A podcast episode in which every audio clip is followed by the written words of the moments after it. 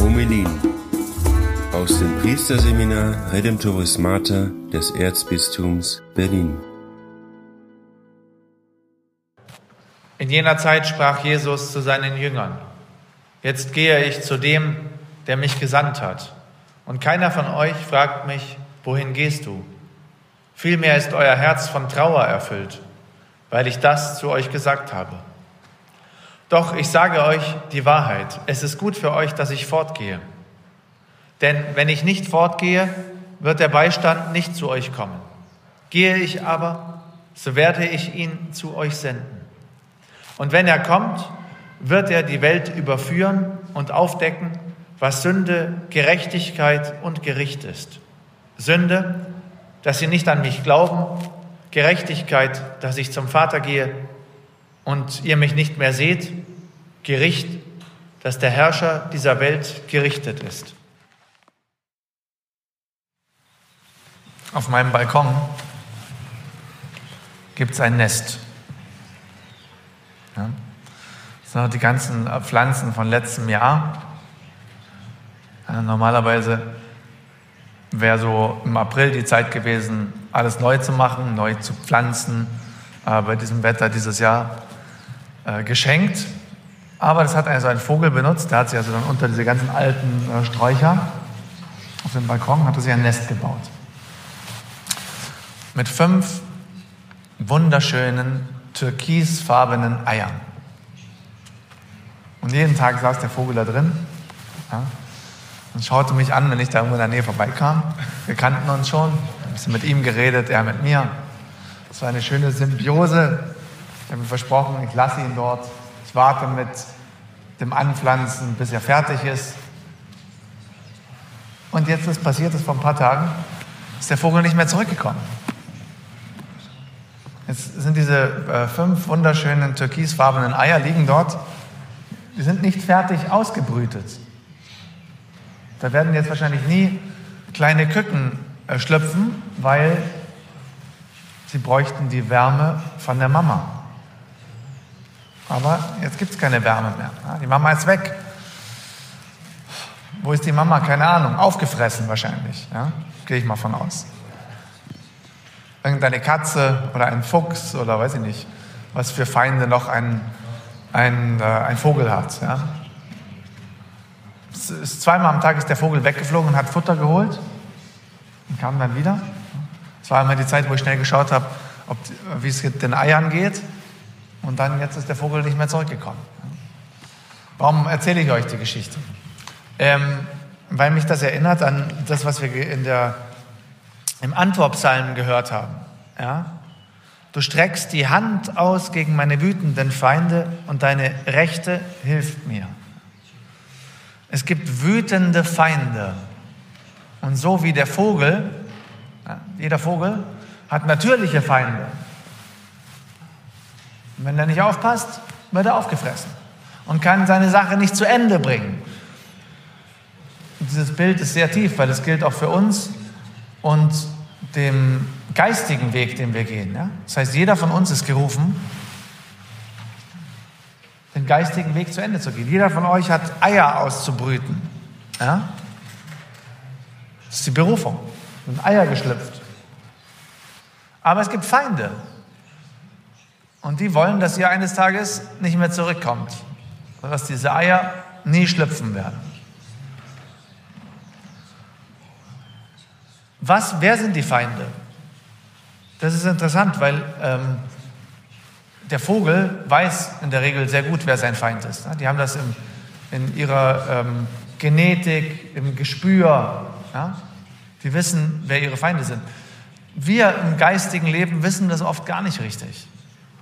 Wir halten ähm, unsere Feinde für Verbündete und unsere Verbündete für Feinde. Und diese Verwirrung macht, dass wir oft äh, sehr stark verletzt werden. Ja? Was, was sind die wütenden Feinde? Ja, ist zum Beispiel, sind äh, Gedanken, die dir kommen. Du siehst deinen Bruder ja, oder mich, kommt ja auch häufiger vor.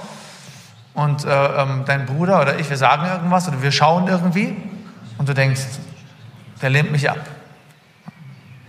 Der, der, und du, du siehst in deinem Bruder den Feind. Weil er einen Satz gesagt hat, vielleicht, der dir helfen soll und du nimmst es persönlich.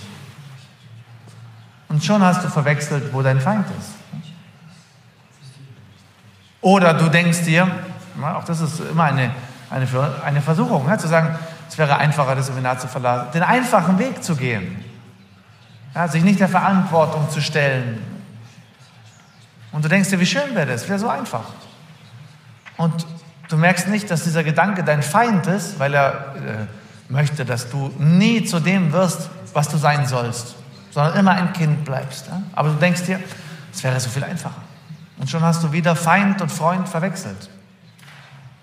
Wie oft ist das im Leben, was dich korrigiert, ein wirklich guter Freund? Aber in, unserer, in unserem ersten Impuls natürlich ja, sehen wir darin einen Angriff auf unsere Person und können das nicht unterscheiden. Wir hören heute, dass Gott das weiß erstmal. Gott weiß, dass es diese wütenden Feinde gibt und er weiß auch, dass er uns nicht alleine lassen kann mit diesen Feinden. Deswegen sendet er seine Rechte, die, die hilft. Was ist seine Rechte? Die Väter sagen, es ist ein Sohn. Und man könnte noch einen Schritt weitergehen. Man könnte auch sagen, es ist dieser Beistand, von dem ähm, im Evangelium Jesus spricht. Ja? Jesus sendet diesen Beistand, um uns mit unseren wütenden Feinden zu helfen. Was macht der Beistand? Ihr wisst, dass der Advocatus auf Latein, der Beistand ist ein juristischer Terminus. Das ist der, der dich verteidigt, wenn du angeklagt bist. Ja, der ist neben dir, der sagt dir, äh, jetzt was sagen. Ja, weiß, wenn ihr diese ganzen amerikanischen Gerichtsfilme seht, ist es immer so. Jetzt, äh, äh, nein, verweigern Sie das Recht. Nichts sagen, nichts sagen, nichts sagen. Jetzt reden. Das macht der Beistand. Der sagt dir, wann du reden sollst, wann du schweigen sollst. Wenn du angeklagt bist, sagt er dir, gib nicht auf, komm, wir versuchen die Sache darzulegen. Ich verteidige dich. Weil wie oft ist es so, wenn du merkst, dass du dann am Ende doch ähm, geglaubt hast, dass deine wütenden Feinde Freunde sind, dann gibst du auf. Ja? Wenn, wenn, du gefallen bist in einer Sünde, ja? wenn du äh, keine Lust mehr hattest, und da kommt diese Rechte Gottes, der Beistand, der dir sagt, Mut, lass dich nicht anklagen. weil der Teufel ist der Ankläger. Klagt dich an. Und diese Anklage kann uns, kann uns bis, wie wenn ihr euch äh, mal Judas anschaut, kann bis zum Selbstmord führen. Ne? Diese Klage, wenn du angeklagt bist, ja, du merkst diese Stimme, sagt du, du hast alles falsch gemacht, ja, du hast es verkackt. Du hast keinen Wert.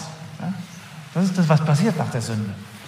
Und da kommt der Beistand und sagt, Moment, glaub dieser Stimme nicht. Komm, ich verteidige dich, steh wieder auf, weiter.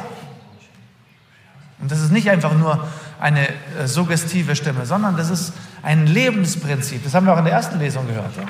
Diese, die, das Gefängnis geht auf. Das macht der Heilige Geist. Was verschlossen ist, wo man nicht raus kann, wird geöffnet. Das macht der Heilige Geist.